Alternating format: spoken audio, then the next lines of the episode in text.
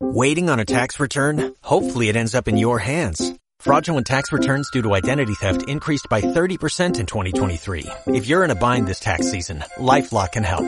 Our U.S.-based restoration specialists are experts dedicated to helping solve your identity theft issues. And all LifeLock plans are backed by the Million Dollar Protection Package. So we'll reimburse you up to the limits of your plan if you lose money due to identity theft. Help protect your information this tax season with LifeLock. Save up to 25% your first year at LifeLock.com slash aware. Bienvenido al podcast de Living Room. Esperamos que disfrutes este mensaje y que sea de gran ayuda para tu vida. Mantente conectado y suscríbete a nuestro canal. Y hoy eh, he traído un tema que me gustaría tocar con ustedes, al cual he titulado Inteligencia Espiritual. Di conmigo, inteligencia espiritual. Ok, y mm, para hablar de este tema me gustaría contarte una historia, algo que me pasó eh, este año, y es que a mí me llamaron eh, diciéndome que por el buen uso de mis tarjetas de crédito me había ganado un premio. No sé si alguno de ustedes ha recibido esa famosa llamada, pero son llamadas muy buenas para ser cierto. Yo, bueno, a, a, nadie le van a regalar tres noches de un hotel así, porque así. Entonces, señorita, cuénteme, ¿qué es lo que yo tengo que hacer para poder acceder a esas tres noches de hotel que usted me está regalando en Cartagena, Colombia? Me caían súper bien porque ese fin de semana era, era festivo aquí en Colombia. Entonces, eh, la señora me dijo, no, pues sencillamente algo sencillo. Tú tienes que ir a una charla de una hora. Yo dije, bueno, parece, parece sencillo, pero quiero aclararte algo, amiga. Yo no estoy dispuesto a comprar absolutamente nada. No quiero comprar y tampoco quiero pagar. Es decir, que cuando yo llegue al lugar donde me van a entregar el premio, yo quiero que tú me dejes claro si yo voy a tener que pagar algo o no. No, señor, usted no tiene que pagar absolutamente nada. Pero yo voy a insistir y le dije, pero, pero no me diga que, que, que nada, pero es que sí los impuestos o los taxes o los no sé qué hoteleros. No, señor, absolutamente nada. Entonces cuando ella me dice eso, pues obviamente yo me, yo me motivé, yo dije, no, obvio, gratis, o sea, tampoco ya uno va a rechazar algo así. Y resulta que yo llego al lugar, fue pues, más o menos como eso de las seis de la tarde, ya a seis y media se había acabado la jornada laboral. Eh, todavía yo venía con el chip de mi oficina y cuando yo entro, eh, mm, abro la puerta, era un hotel así, abro la puerta, habían unas mesas y había como una gente atendiendo a otras, vendiéndole y en el fondo sonaba algo así. Vamos para la playa, pa curarte el alma, cierra la pantalla, abre la... Gracias, yo estaba que me quitaba la camisa y me tiraba en la playa enseguida. Yo decía, Dios mío, si yo necesito una dosis de playa ya o algo exótico, entonces Obviamente para ese momento ya yo había cambiado un poco la opinión y yo dije, bueno, por lo menos eh, hay que tener el corazón abierto a escuchar, mi amor, lo que estos señores van a vender.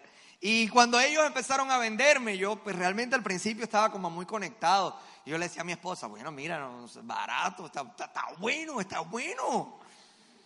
Pero hubo algo que a mí realmente me desconectó por completo y fue cuando me dijeron, el, tipo estaba súper emocionado, decía, estos son los clientes. Y me dice, señor Andrés, eh, pero hay algo, cuénteme, ¿tiene plazo? Hasta hoy. ¿Cómo así, amigos? Sí, sí, hoy se acaba la promoción. Así que hoy se acaba la promoción. Sí, sí. O sea, tú me estás diciendo que yo vine el último día de la promoción. Así es. Yo no, amigo. Usted me va a perdonar a mí, pero esa no es la manera en como yo hago negocios. O sea, yo no te conozco a ti, yo no sé si tu empresa es una empresa real o no es una empresa real. Entonces no es que tú me vas ahora a coaccionar a mí para que yo compre hoy y pase mi tarjeta de crédito hoy. No, así no funciona. En ese momento ya tenía tres supervisores tratando de convencerme y tuve que pararme casi agresivamente y decir, no voy a comprar. Y si ustedes quieren, me dan otra cita. Y la otra cita jamás sucedió. Jamás me llamaron a decirme, ven, ven por otra cita. Y realmente cuando yo veo ese caso, yo eh, estoy seguro que muchas personas ahí rayan su tarjeta de crédito. La pasan yo no sé cómo, porque realmente lo que los tipos hacen es una experiencia neurosensorial. Ellos le venden literalmente a uno a la mente a través de los sentidos. Pero un dato curioso, y es que cuando yo llegué al lugar, recuerden que les había dicho que para recibir el premio, ¿cuál era mi condición?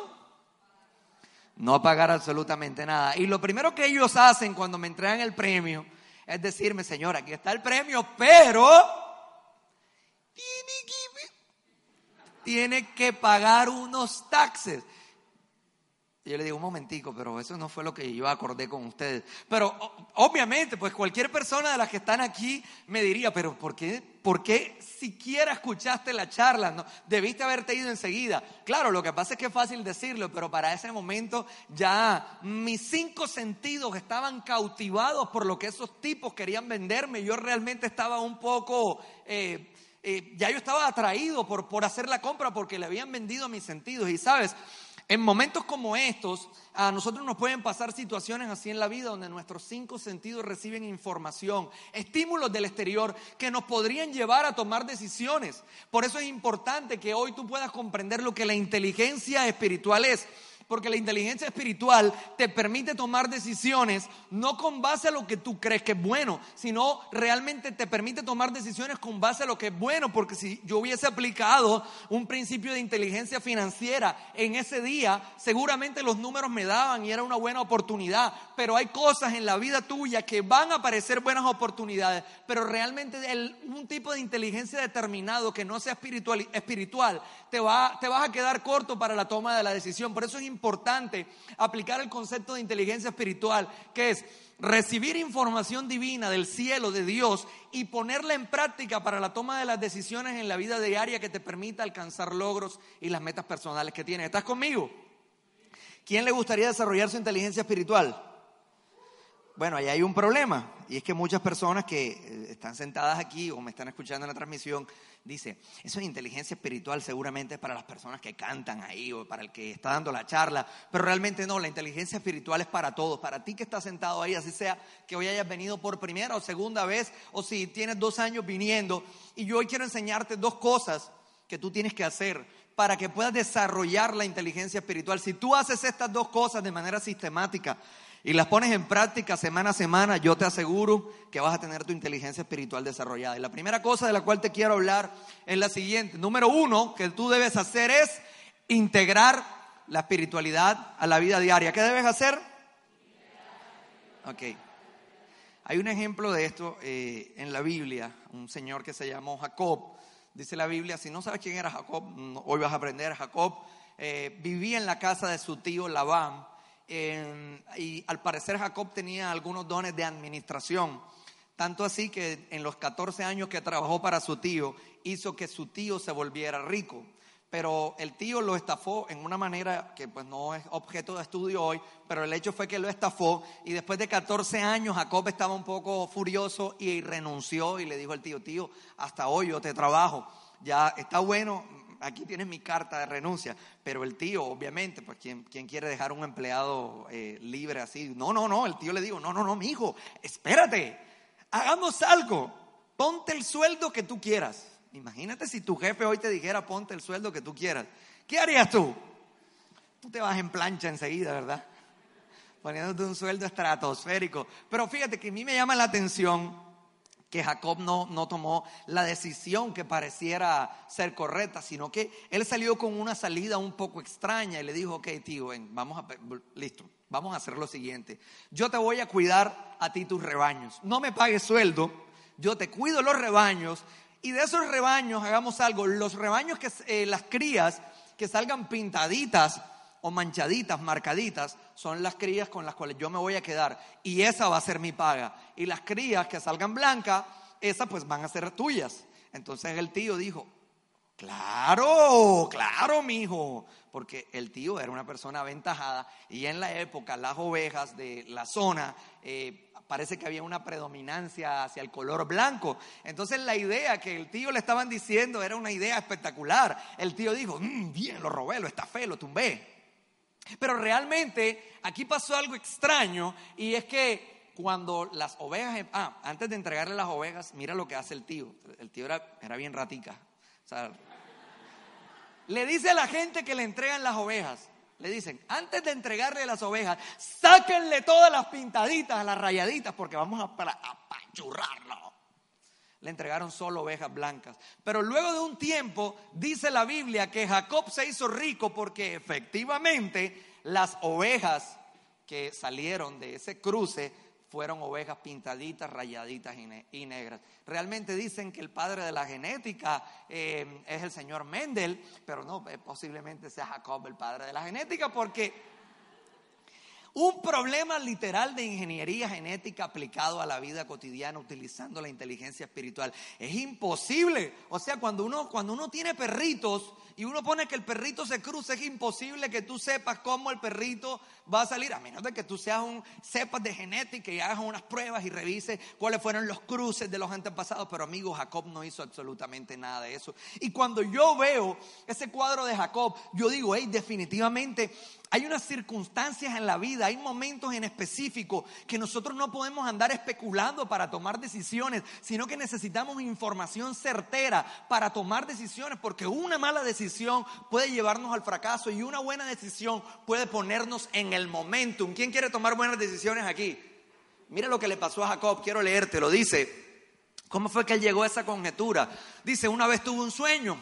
En ese sueño las ovejas estaban en celo y pude ver que los carneros eran de piel rayada y manchada. También oí que Dios me dijo, ya he visto lo mal que te trata tu suegro. Por eso si te fijas, verás que todos los carneros que se aparen con las ovejas son rayados y manchados. Literalmente lo que aquí sucedió fue que Dios le reveló en sueños y le dio información privilegiada de qué era lo que iba a suceder. Mira, la información privilegiada en algunos países es delito. Es decir, por ejemplo, en Estados Unidos transar en la bolsa con información privilegiada es un delito porque obviamente tú estás teniendo información que otras personas no tienen y tú tienes, digamos, la ventaja de poder apostarle al mercado para donde tú sabes que va a tomar el mercado y obviamente pues tienes una, es, eso es una competencia desleal, pero en el reino de los cielos la información privilegiada no es ningún tipo de delito, en el reino de los cielos se llama el favor. Y el favor de Dios está dispuesto para ti, para que tú tomes de él y él te pueda revelar para poder tomar decisiones. ¿A quién le gustaría que Dios le revelara de esa manera. Pero aquí hay un problema.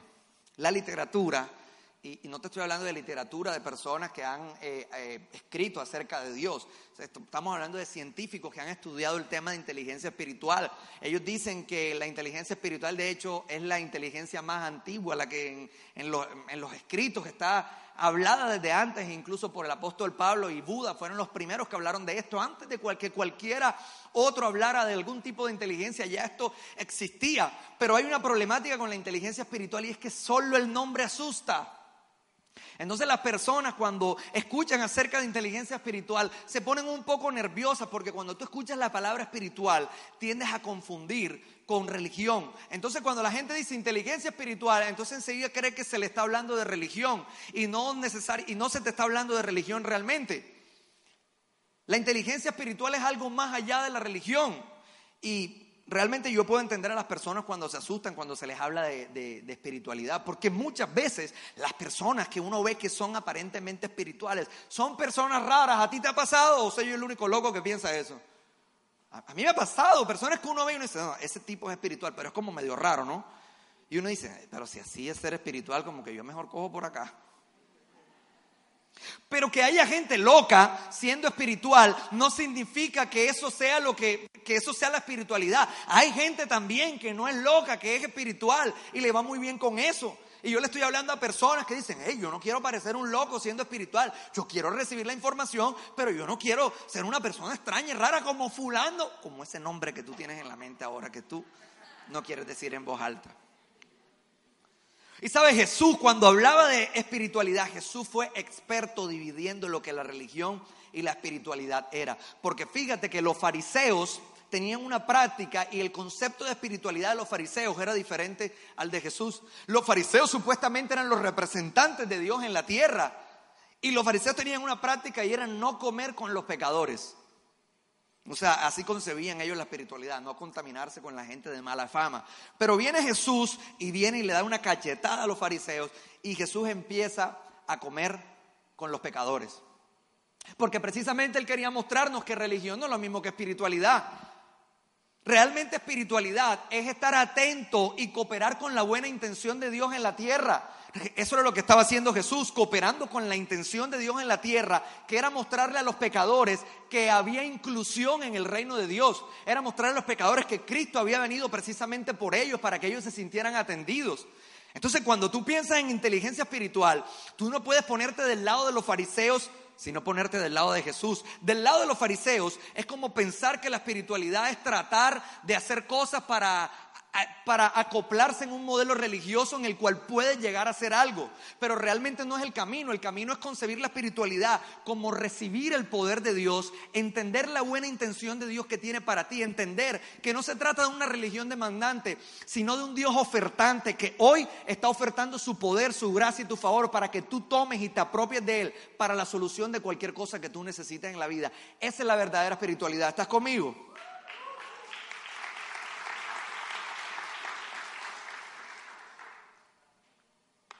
Entonces, cuando realmente uno se vuelve espiritual, vamos ya a un concepto más técnico. La espiritualidad es que nuestra alma logre ver a través de un espíritu vivo. Repite conmigo, espiritualidad es que nuestra alma logre ver a través de un espíritu vivo. ¿Cómo recibes tú la información? Vamos, bueno, primero hablemos del cuerpo. Mira, el ser humano está dividido en tres partes, alma, cuerpo y espíritu.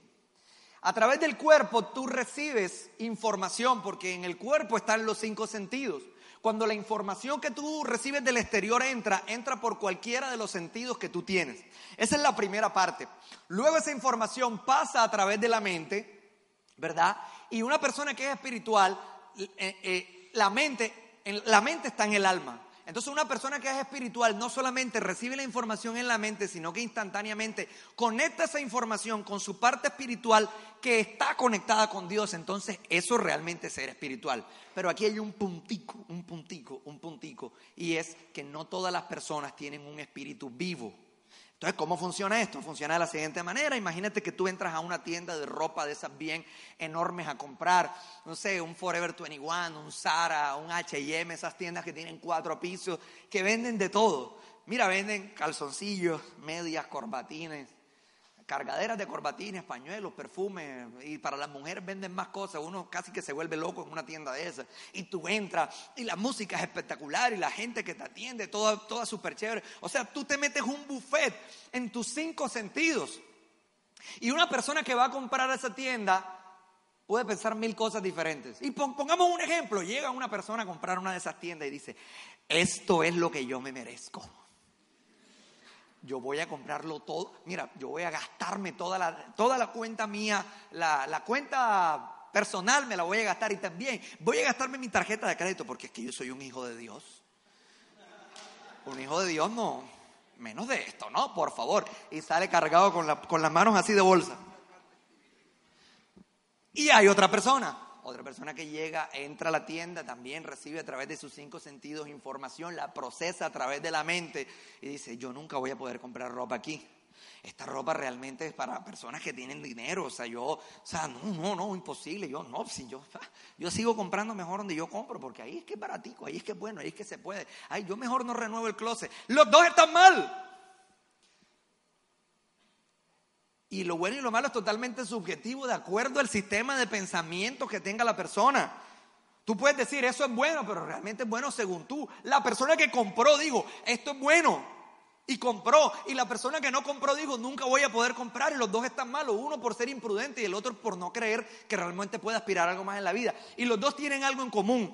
Y es que analizan la información de manera bipartita. Di conmigo, bipartita es decir, que no ponen en práctica su parte espiritual. Y esto está científicamente comprobado. El la parte espiritual tiene un cuadrante a nivel del cerebro que puede estar dormido de por vida. Entonces tú te la pasas recibiendo información y manejándola de manera, eh, de manera horizontal y nunca de manera vertical. Y como cada, cada cerebro, y Carlos nos lo enseñó hace unos 15 días, cada cerebro es diferente y químicamente se comporta de manera diferente. Entonces cuando la información se recibe y hay tanta subjetividad en el cerebro que cuando el sentimiento viene, lo que tú puedes hacer es muy diferente a lo que hace otra persona. Y en general, en general, según la ciencia incluso, el cerebro tiende al daño, el cerebro tiende al caos. Si tú realmente no le metes el componente espiritual para la toma de decisión, amigo, la mayoría de decisiones que vas a tomar no van a ser buenas. Por eso hay tanta gente endeudada. A propósito, le pongo un puntico ahí. Pero Dios te va a hablar seguro hoy para que tú salgas de eso. Ahora, ¿cómo podemos nosotros entonces conectar la información que recibimos a través del espíritu, primero tienes que tenerlo vivo. No todas las personas tienen su espíritu vivo. De pronto tú estás aquí y tú dices, ¿será que lo tengo vivo? ¿Será que lo tengo muerto? Pues vamos a revisar para no dejarte con esa duda. Vamos a leerlo la cuenta de 3, 1, 2 y 3.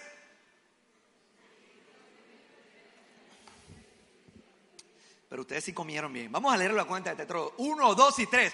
Pero si Cristo vive en ustedes, también el espíritu de ustedes vivirá. Amigos, si Cristo vive en ti, tu espíritu vivirá.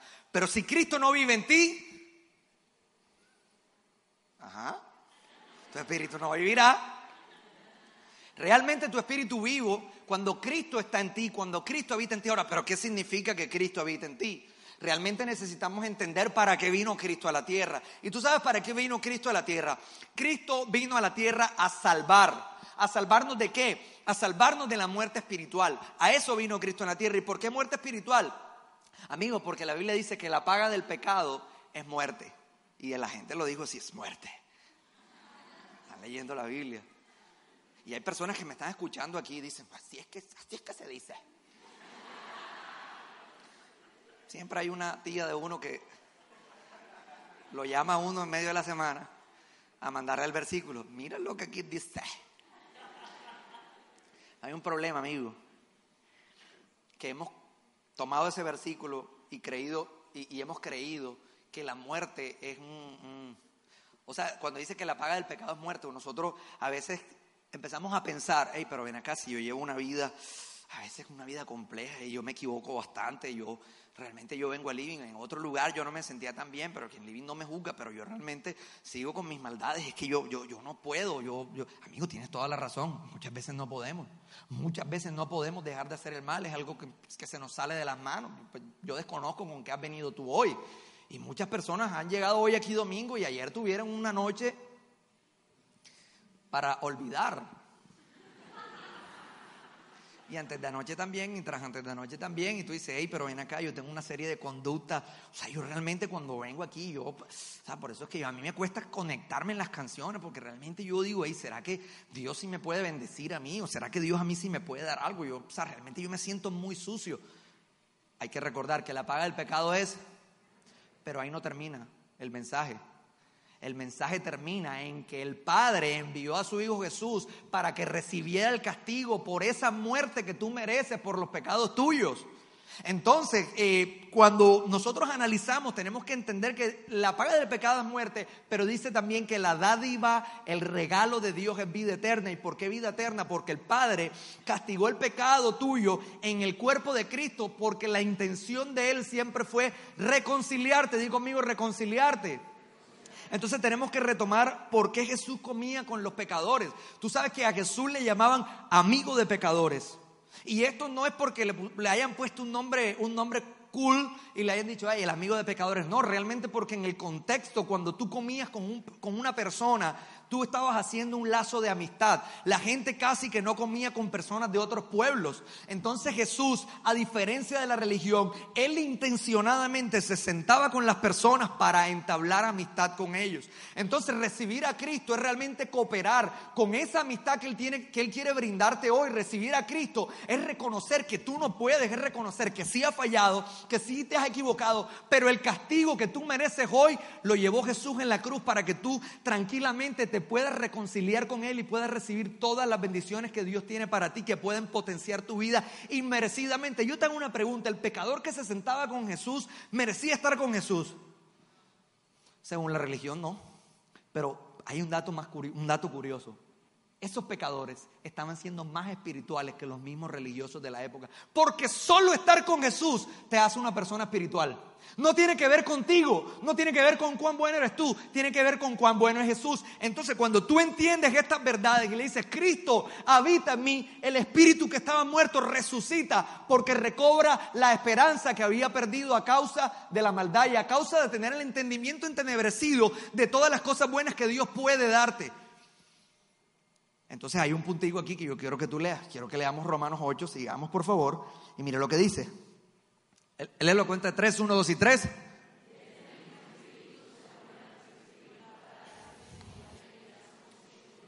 Entonces, ¿por qué el Espíritu vive? Mire lo que dice Romanos 8, 16, dice, y este mismo Espíritu ¿Se une a qué? A nuestro espíritu para dar qué? Testimonio de que ya somos hijos de Dios. Es decir, la parte tuya espiritual resucita. El espíritu, recuerda que cuando te hablaba que ser una persona espiritual es que tu alma, tu mente, tus ojos logren ver a través de un espíritu vivo. Es decir, cuando ya aceptaste a Cristo, tu espíritu resucita y comienza a recibir información del cielo. Información que es vital para tu vida. Y aquí pasa algo que realmente me llama mucho la atención hoy en día el concepto de padre se ha deteriorado mucho. El concepto de hogar y el concepto de paternidad está muy deteriorado porque realmente muchas personas no han tenido muy buenas experiencias de paternidad. Ponme el versículo eh, en pantalla, por favor, para lo que voy a decir. Muchas personas no han tenido un concepto adecuado de paternidad. Entonces, cuando tú no tienes un concepto adecuado de paternidad, tú tienes problemas de, por lo menos, tú tienes crisis con respecto a lo que pueda pasarte en el futuro. Porque realmente cuando tú eras niño y en tu infancia y en tu vida, tú nunca viste esa figura paterna proveyendo en el momento que tú lo necesitabas. Hay personas que sí, pero hay personas que lo que recuerdan era que su papá llegaba el 24 de diciembre a las 9 de la noche. Y a esa hora era que pues trataba de resolverte o que de pronto en el colegio tú siempre eras las personas que te sacaban de las clases porque no pagaban o nunca había dinero en tu casa o tu papá fue una persona irresponsable o simplemente el concepto en tu casa nunca existió porque tu papá no estuvo contigo. Entonces, cuando tú recibes información a través de los cinco sentidos y la procesas en la mente con un espíritu muerto que nunca entendió la paternidad, tomas decisiones con base al miedo y tomas decisiones con base a lo que tú sentías cuando realmente no, o lo que tú sientes por el hecho de no haber tenido un hogar y no haber tenido un padre. Pero mire lo que dice, que el mismo espíritu te da qué? Testimonio de que tú quieres qué? Entonces cuando tú recibes la información, ya tú no la vas a recibir de manera y no, no la vas a procesar de manera bipartita, sino que tú la recibes y conectas tu espíritu con el espíritu de Dios, que constantemente va a estar en un proceso para que tú renueves tu mente y tomes decisiones con base a lo que Cristo hizo y a la herencia a la que tú tienes acceso, para que cuando tomes una decisión tú digas, hey, realmente las cosas se ven de alguna manera, pero a través del espíritu entiendo que soy un hijo amado y que no tengo otro destino sino sino cosas impresionantes y una vida de éxito en todas las áreas de mi vida. ¿Estás conmigo? ¿Estás ahí donde estás? Entonces quiero mostrarte un ejemplito para que tú me veas cómo funciona esto. Por favor, me ayudan con mi artículo. Gracias. Ya que sabes cómo funciona el tema de la inteligencia espiritual, ahora vamos a ponerla en práctica. O listo, todo esto está muy chévere, pero ¿cómo lo pongo en práctica mañana? Lo primero que tienes que hacer es que entender que esto no es como un perrito. Un perrito que tú sacas a pasear si eres un buen amo tres veces al día. Hay unos que por ahí sacan al perro una vez al día. Y a veces tenemos la espiritualidad así, como bueno, entendimos, muy, chévere todo eso que dijiste, pero solo la tenemos ahí en la mañana. Ah, bueno, vamos a integrar ahora sí. me levanté un poco triste, me levanté un poco sin esperanza, entonces empieza uno a cantar, déjame ver el cielo. Si tú me estás viendo en la, en la grabación, yo no soy Lucas, soy el hermano. No creas que es una estafa. Yo no canto, yo intento, pero yo, yo no canto. Tu luz llenó mi corazón. Nada ni nadie. ¡Wow! ¡Qué espectacular, Dios mío! Entré en la perspectiva tuya. Uy, estoy fortalecido. 7 AM. Sea, si tú te levantaste mal a las 6 de la mañana porque no dormiste, porque estabas mirando a través de, tu alma estaba mirando a través de tus cinco sentidos, de manera horizontal. Y tú dices, no, ahora sí estoy súper recargado, pero entonces te empiezas a secar y con la toalla ya te quitas la vida espiritual de encima. Y te montas en el carro. Y cuando te montas en el carro, bueno, ahí es fácil, ¿no? Uno está manejando aquí y uno se le ocurre de cuánta, uno quiere tirar el carro al otro tipo. Y llegas al trabajo y en el trabajo, hey, se nos olvida. Porque literalmente lo que pasa es que nosotros muchas veces separamos nuestra vida y la tenemos dividida en compartimientos creyendo que la vida espiritual es algo, una parte de nuestra vida, amigo. Pero la vida espiritual no es una parte de tu vida. La vida espiritual debe ser el centro de tu vida. O sea, yo, soy, yo estoy aquí, o sea, cuando tú ves este ejemplo, si no lo entiendes, yo estoy adentro, significa que mi cuerpo y mi alma miran a través del Espíritu. Eso es la verdadera vida espiritual, que tú llegues a tu trabajo y cuando llegues a tu trabajo, hey, tú llegues enfocado. Hey, no se trata de cuántas horas ores, aunque si horas está bien, pero los fariseos también oraban y oraban con la perspectiva incorrecta. Esto más que todo se trata de que tú aprendas a hacer algo que realmente somos súper expertos haciendo hoy en día en Instagram y es filtrar poner filtros. Los filtros son una estafa. O sea, uno ve unas playas que uno dice, wow, este, esta gente está en Fiji. O sea, no sé, están allá en una playa exótica en, en las islas asiáticas, allá en Tailandia, pero realmente no están allá. Realmente le pusieron un buen filtro y amigo, eso es lo que tú y yo tenemos que aprender a hacer. Y voy a sacar las gafitas del poder de ojos abiertos.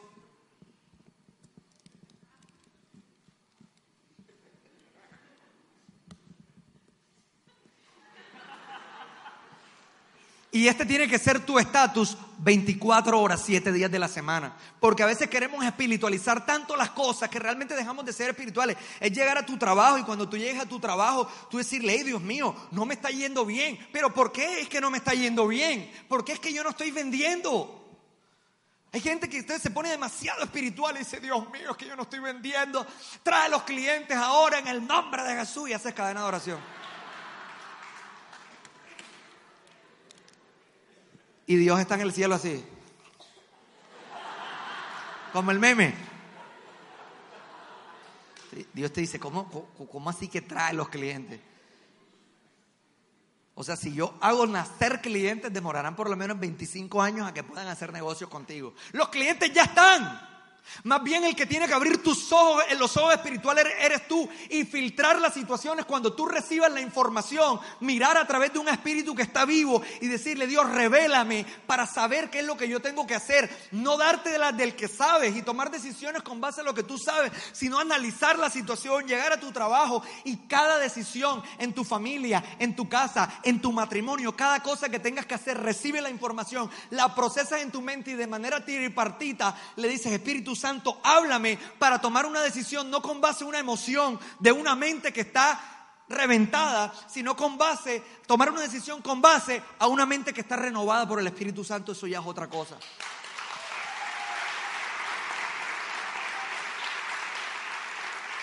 Déjame darte un ejemplo, quiero darte un ejemplo de algo que me pasó.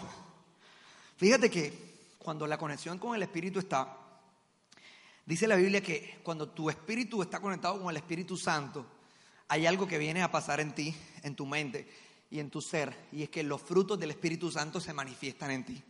Entonces dice que ya no te gobiernan los deseos de la carne, es decir, ya no te gobierna tu humanidad y tus decisiones ya no son hechas con base a tu humanidad, sino son hechas con base a los frutos del Espíritu Santo. Entonces los frutos del Espíritu Santo son, vamos a ver si se lo saben, amor, gozo, paz, paciencia, benignidad, bondad, fe, mansedumbre y, ojo, son frutos. No es que tú te los pones a impostar, es que vienen como resultado de esa conexión. Y quiero hablarte del fruto de la templanza. Templanza es saber decir sí y saber decir no. Cosa que a veces tú no tienes cuando a ti alguien viene y te vende algo y tú se lo compras por, por lástima. Las mujeres de nosotros son expertas en que nosotros desarrollemos la templanza. Porque a veces uno quiere comprarle todo a todo el mundo. Y las mujeres le dicen, no, si no lo necesitas. Eso es necesario. A mí me pasó un caso. No lo intentes en casa. O sea, no vayas a decir que, ah, como Andrés hizo eso, yo mañana lo voy a hacer. No, porque fue lo que Dios me movió a hacer a mí. De pronto a ti no te lo mueve a hacer y puedes tener una pérdida considerable. Resulta que yo tengo un cliente en Arabia Saudita. No está en, aquí en Colombia, por si tú eres árabe, no creas que eres tú. Incluso si me ves en el video, no eres tú. Porque como tú no hablas español, entonces no eres tú. Salam aleikum, salam El tipo un día me llama. Yo te voy a dar la oportunidad de hacer negocio conmigo. Me decía, obviamente en inglés. Y tú, tú, vas a hacer, tú vas cosas grandes, me decía. Y yo, o sea, yo le estaba vendiendo al tipo, pero ya yo esas historias de tú y yo vamos a hacer negocios grandes, yo, ajá, sí, sí, yo también quiero. Pero yo esas promesas, al que mucho habla, yo mm, a veces no le creo. Entonces el tipo empezaba, hicieron unas ínfulas. El tipo estaba que me mandaba una escoba por FedEx para que yo viajara y le fuera a barrer la casa de él. Y hubo un momento en que la negociación se puso tensa por el método en que él me pretendía pagar, porque él quería pagarme de una manera en que yo no estaba de acuerdo. Entonces cuando yo le intentaba eh, refutar o, organizar de una manera diplomática para ver el método de pago, el tipo se enojaba. Y hubo un día que el tipo se enojó mucho y yo también me enojé.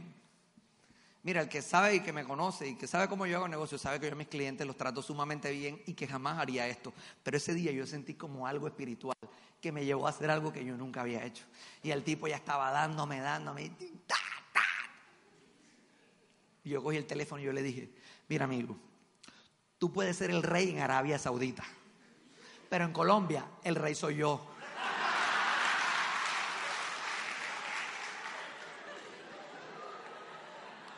Y si tú me compras, increíble. Y si no me compras, mi compañía seguirá creciendo.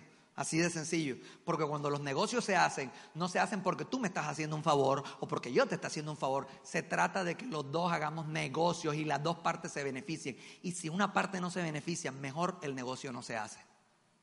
Down, down for.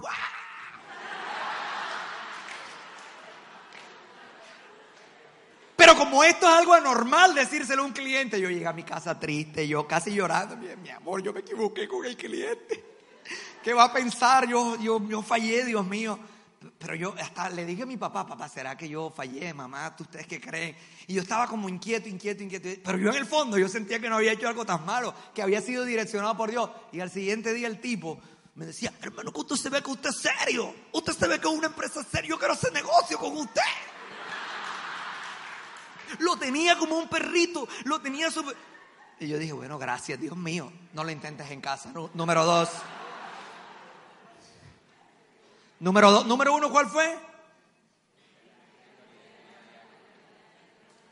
Integrar la espiritualidad a la vida diaria. Número dos, decidir según los cálculos de Dios y no según mis cálculos.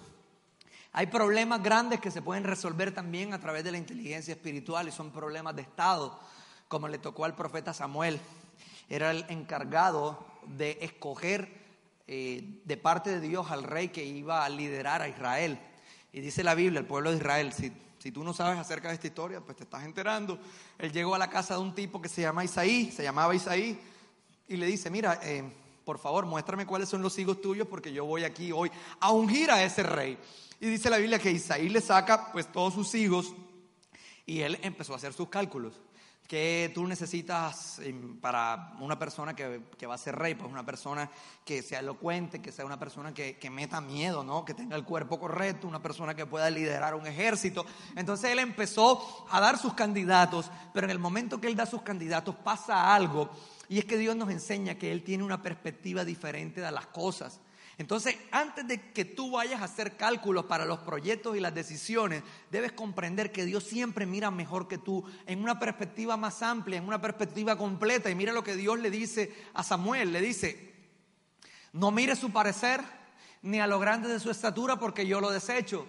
Porque Jehová no mira lo que mira el hombre, amigo, es que Dios no mira lo que mira el hombre. Entonces cuando tú tomas decisiones, antes de la decisión que sea, dile Dios, ¿Cómo miras tú esta decisión? Porque el Espíritu mira con la perspectiva de Dios, no con la perspectiva humana. Entonces tú le dices, Dios, ¿qué tengo que hacer? Y mira, hay momentos en la vida donde uno tiene una opción A y una opción B. Y tú empiezas a orar y tú le empiezas a decir, Señor, muéstrame si es la opción A o si es la opción B. Pero Dios te puede mostrar como le, le, mostró el profeta Samuel y le dijo, no es ni la opción A ni la opción B, porque debe haber otro. Entonces ahí donde Samuel le dice a, Isaí, Isaí, ven acá, pues que, a mí las cosas no me, no me están aquí concordando. ¿No será que es que tú tienes otro hijo? Otro hijo, otro hijo. ¡Ah, sí! El muchacho que está allá cuidando las Llamen al muchacho. Era el muchacho. Y mira, a veces nos pasa algo así en la vida cotidiana. Uno, cuando uno está operando según los cálculos de uno, incluso puede perder tiempo orando. Porque hay algo clave que hay que entender y es que cuando una puerta Dios la cierra, nadie la puede abrir. Y cuando Dios abre una puerta, pero cuando tú no tienes tus ojos espirituales y puedes comprender en la manera en cómo Dios hace sus cálculos, tú te pones a orar. Cuando la puerta está totalmente cerrada y te pones, Dios, por favor, abre la puerta y llamas a tu mamá. Mami, que las mamás son buenas orando. Ora para que la puerta se abra, llamas a tu mentor de living group, a la gente de tu living group y todo el mundo empieza orando. Dios abre la puerta hasta que la garganta ya la tienes casi pelada. Creyendo que entre más ores o una oración más extensa con más gente, más, más vas a poder lograrlo. Pero ven acá, ¿no será que tú tienes que orar y preguntarle a Dios, ¿será que esta sí es la puerta? Porque hay momentos donde tú estás orando y Dios dice, no más, por ahí no es. Y hay momentos que pasa de la otra manera. Tú dices, ay, ya, dejen de orar, por favor, ya no hay nada que hacer, recojan todo. Pero no, Dios dice, no, es ahí. Y eso es clave para cuando tú vayas a tomar la decisión. Mirar cómo Dios calcularía para que no pierdas tiempo orando, sino que para que tú primero puedas discernir cuál es la puerta, cuál es la opción que Dios quiere que tú mires primero. Y Dios siempre a través de la Biblia nos ha mostrado que su perspectiva de las cosas es más amplia que nosotros. Hay un caso en la Biblia que es increíble. Me, acompañan tres voluntarios aquí un momento en la tarima, porfa. Tres voluntarios, tres simpáticos voluntarios. Ok. Tú tienes cara de Jesús. Tú tienes cara de Jairo y tú tienes cara de la gente. Dice la Biblia que la hija de Jairo estaba enferma y Jairo se acercó donde Jesús para decirle, Jesús, pero no, lo vayas a besar tranquilo, es ¿eh? solo decirle información. pero sí, sí, hiciste lo correcto, ponte así, eso ahí sí. Dile, Jesús sana a mi hija. Jesús sana a mi hija. Así con esa sinceridad. Pero sucedió algo y es que la gente que Johan representa le trajo malas noticias a Jairo y le iba a decir, tu hija ha muerto. Jairo, tu hija ha muerto. Pero más, más triste. Jairo, tristemente tu hija ha muerto.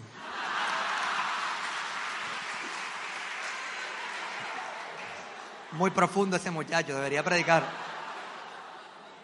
¿Sabes que este es el cuadro? Este es el cuadro de la vida diaria. Tú estás en la mitad, tú conversas con Dios. Dios te puede dar una perspectiva, pero las tinieblas te pueden dar otra perspectiva. El Facebook, el Instagram, eh, la información de los mercados, la situación del país, eh, lo que pasó en tu casa, la pelea que tuviste, siempre hay una información que viene. La perspectiva de Jesús era, ¿sabes cuál era? Tu hija. Tu hija duerme. Tu hija duerme. Jesús veía que la hija de Jairo estaba durmiendo. Las tinieblas, la gente le decían, tu hija está muerta, pero Jesús decía, tu hija duerme. Gracias, pueden sentarse por favor. En ese momento Jairo tuvo que tomar una decisión. O le creo a la gente o le creo a lo que, a lo que realmente sí, están diciendo que está muerta, no se lo van a estar inventando. O le creo a Dios. Y ahí se ve fácil hacerlo, porque Jairo estaba viendo a Jesús, pero tú no ves a Jesús con tus propios ojos en tu día. Necesitas en ese momento, cuando a través del sentido venga la información, decirle, Dios, ¿tú qué piensas acerca de la situación? Y moverte con base a la perspectiva de Dios. Y a veces nos ponemos, ¿sabes? Como cuando Lázaro se murió. ¿Sabes? Cuando Lázaro se murió, Jesús le dijo a sus discípulos, otra vez mostrándonos, le digo, Lázaro duerme.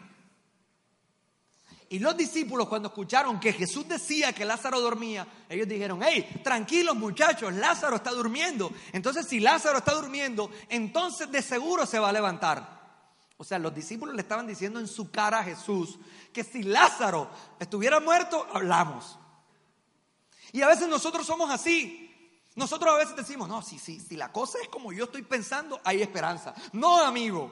De pronto no es como tú estás esperando, esperando Jesús les digo, Lázaro duerme. Pero cuando ellos, él los vio como tan contenticos, les digo, no, no, no, realmente no está durmiendo, realmente sí está muerto. Pero él lo que les estaba tratando de decir es, a pesar de que él esté muerto, yo estoy viendo las cosas con otros ojos. Esos son los ojos que tú tienes que desarrollar en tu día a día para que tú puedas experimentar los milagros de Dios en la tierra. Porque a veces te quejas de que Dios no hace milagros en tu vida, pero es porque no estás apercibido. Te pasa como les pasó a los discípulos cuando iban, eh, cuando fue la multiplicación de los panes y los peces. Fíjate que los discípulos se le acercan a Jesús y le dicen, Jesús, tenemos un grave problema. Y es que aquí hay cinco mil personas hambrientas. Entonces, más bien, mándalos a sus casas y vamos a, ya, o sea que ya estuvo bueno porque es que ya no tenemos para nosotros poderlos alimentar. Y Jesús les dice algo increíble. Le dicen, alimentenlos ustedes. ¿Qué le dijo Jesús? Jesús fue claro. Y los discípulos dijeron, que vayamos y compremos y les demos la comida. O sea, ellos estaban viendo con una mente limitada la situación. Ellos habían escuchado la voz de Dios, como muchas veces tú puedes escuchar la voz de Dios, pero como siempre estás calculando conforme a lo que tú piensas, no la escuchas claramente. Y Jesús no estaba diciéndoles que ellos fueran y compraran comida. Jesús lo que le estaba diciendo es que ellos liberaran el poder interno que estaba dentro de ellos para que pudieran alimentar a las personas. Y por eso Jesús les dice, hey, pongan su mirada en el pan. Y ahí donde estás, ponte en pie.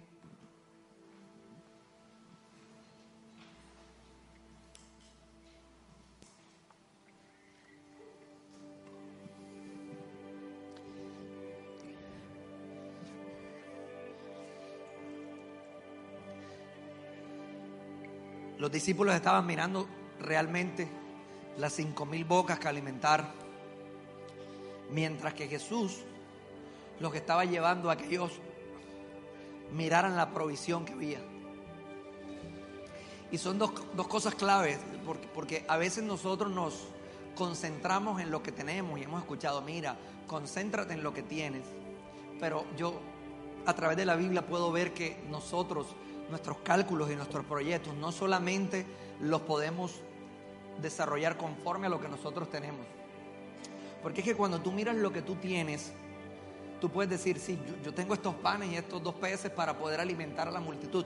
Tengo que ir a comprar más. Y tú estás mirando lo que tú tienes en tus manos. Pero la perspectiva era otra. La perspectiva es, mira lo que tú tienes y pon tu mirada en lo que hay dentro de ti en el poder que yo he depositado dentro de ti, amigo. Tú sabes que tú tienes poder dentro de ti. Haz conmigo así tu mano. ¿Quién dijimos que estaba dentro de ti ahorita? ¿Quién? Cristo y el Espíritu Santo también. El poder está dentro de ti. El poder está dentro de ti, disponible para que sea liberado y para que los milagros ocurran. Deja de andar ya diciéndole Dios, haz milagros más bien dile, Señor, que yo pueda ver los milagros y que yo pueda cooperar para que el milagro pueda fluir a través de mí. El milagro está listo, amigo. A veces vemos a Dios como si Dios no quisiera, pero si algo yo he aprendido es que Dios quiere, Dios puede y Dios está listo. Lo importante es que podamos ver a través de la perspectiva de Él. Y ahí donde está, cierra tus ojos, levanta tus manos al cielo y vamos a conectar nuestro espíritu porque muchas veces hemos tenido nuestra vida espiritual aislada eh, en un compartimiento pequeño de nuestra vida y hemos la hemos puesto como de segundo lugar, pero hoy yo realmente entiendo que nuestra vida espiritual es el centro, nuestra vida espiritualidad espiritual es el centro de nuestro éxito. Y si tú quieres que Dios desarrolle la inteligencia espiritual, es un buen momento para que tú hagas una oración. Vamos, haz una oración en este momento tú tu boca ahí donde estás, que sea un momento íntimo entre Dios y tú, donde tú le dices, Dios, yo realmente lo necesito, yo realmente necesito, necesito revelación, Señor, necesito que mi espíritu siempre esté conectado con tu espíritu, Dios, porque literalmente yo a veces no sé qué hacer, literalmente, Dios, yo, yo a veces me siento tan tan desorientado, tan condenado que no, no siento que puedo recibir cosas de ti. Pero por favor que ese espíritu mío siempre esté conectado contigo para comprender que soy tu hijo amado y que en ti Dios tengo todas las cosas, Señor. Que en ti tengo una herencia, que en ti tengo un hogar, Señor, en el nombre de Jesús. Levanta tus manos al cielo, ahí donde estás, porque Dios está desatando milagros en esta noche. Mira, hay gente que yo estoy seguro que necesita milagros. Y déjame decirte, amigo, el milagro está dentro de ti. Jesús está dentro de ti. Dile, Señor, yo te doy gracias, órale, dándole gracias y dile gracias. Y vamos a cantarle fuerte ahí donde estás.